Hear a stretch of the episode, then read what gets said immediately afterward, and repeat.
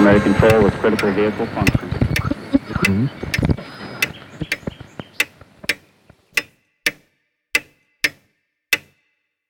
Herzlich willkommen zu Zukunft Denken, Episode 69. Das wird heute eine sehr kurze Episode werden. Ich möchte Sie im Kern auf eine Vorlesung hinweisen, die Sie in meinem YouTube-Kanal finden, oder besser gesagt im Zukunft Denken YouTube-Kanal. Der Titel ist Complexity in Software mit dem vielleicht Untertitel Handle with Care.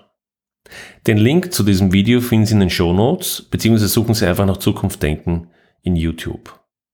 Die Vorlesung ist in Englisch und hat Softwareentwicklung und Management im Fokus, betrachtet aber das Thema Komplexität in einem breiteren Sinne und ist insofern auch für nicht Softwareinteressierte von Relevanz.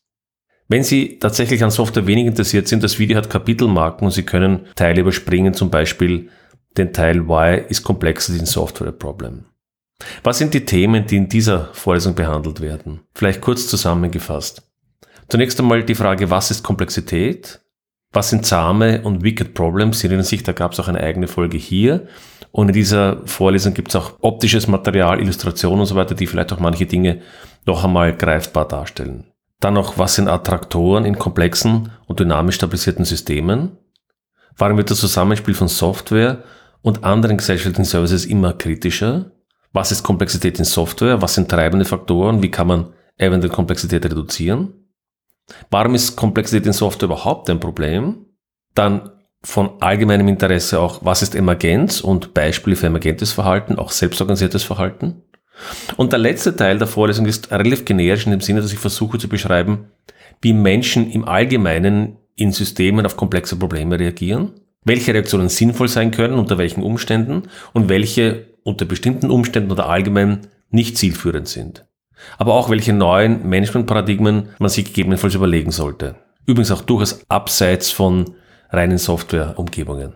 Letztendlich auch, welchen Einfluss bestimmte Metaphern in unserem Blick auf die technische Welt liefern oder auch welche Einschränkungen damit verbunden sind und welche neuen Metaphern vielleicht auch interessant wären zu überlegen.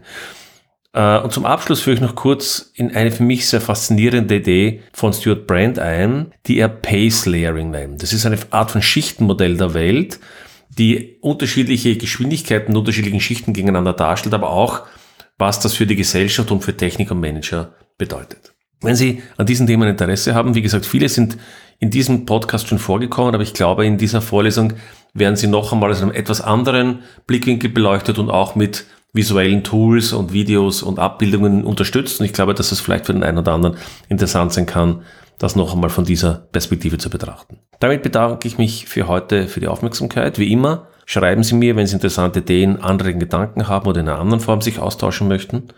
Und ich wünsche Ihnen wieder einen guten Morgen, erfolgreichen Tag oder grusamen Abend, wann immer Sie zuhören. Bis zum nächsten Mal.